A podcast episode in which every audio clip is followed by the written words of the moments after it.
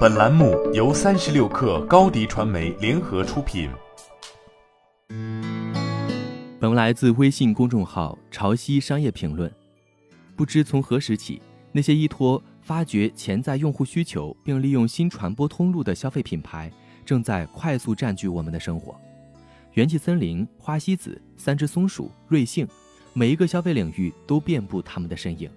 而如果给他们归类，我们通常称呼这群商业市场的新生力量为新消费品牌。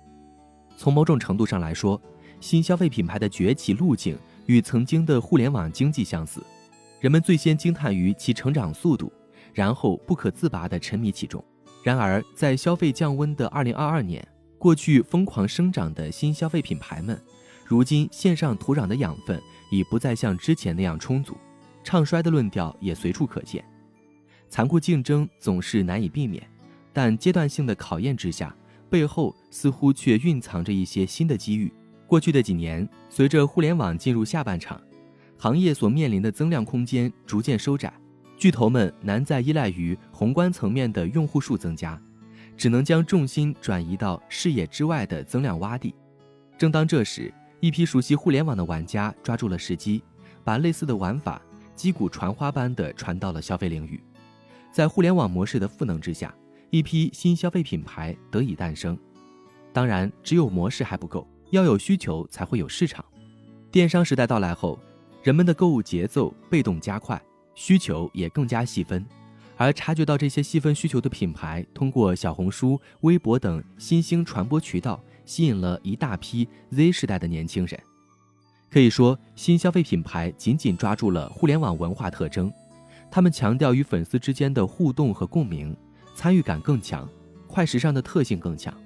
到了二零二一年，新消费赛道变得更加拥挤，玩法也更加多样。据 CBN Data 统计，二零二零年共有五百五十家机构投了四百七十个消费项目，平均每个项目投资金额达一点零五亿元人民币。随着资本涌入，新消费赛道上的各种品类都掀起了投资热潮，即便一些头部品牌估值大涨。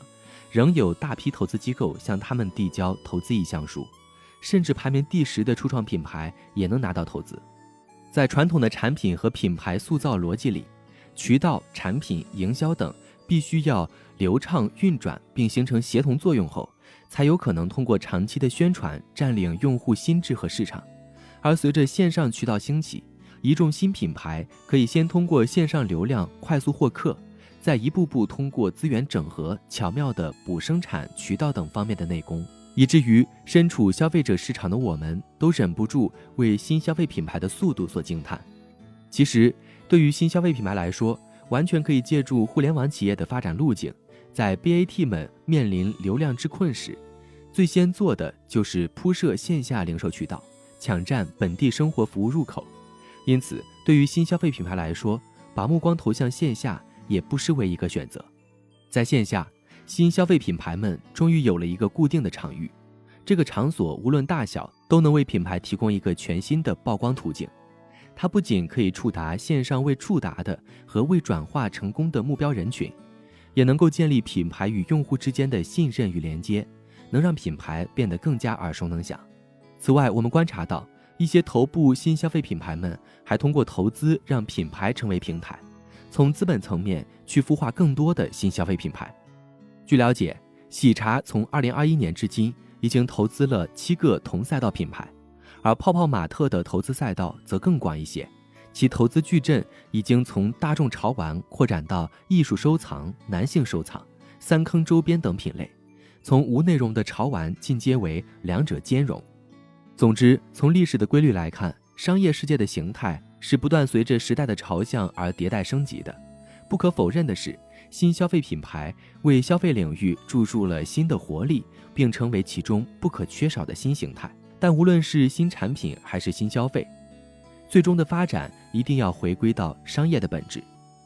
但一个无可避免的事实是，每个时代的先行者都会享受到巨大的红利，但一条路上的人走得多了，也就不好走了。因此，大家开始愈发客观地认知到，消费领域同样也需要时间的积累。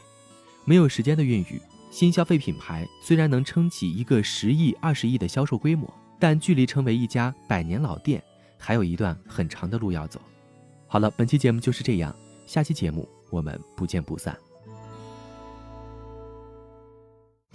你的视频营销就缺一个爆款，找高低传媒，创意热度爆起来，品效合一爆起来。微信搜索高低传媒，你的视频就是爆款。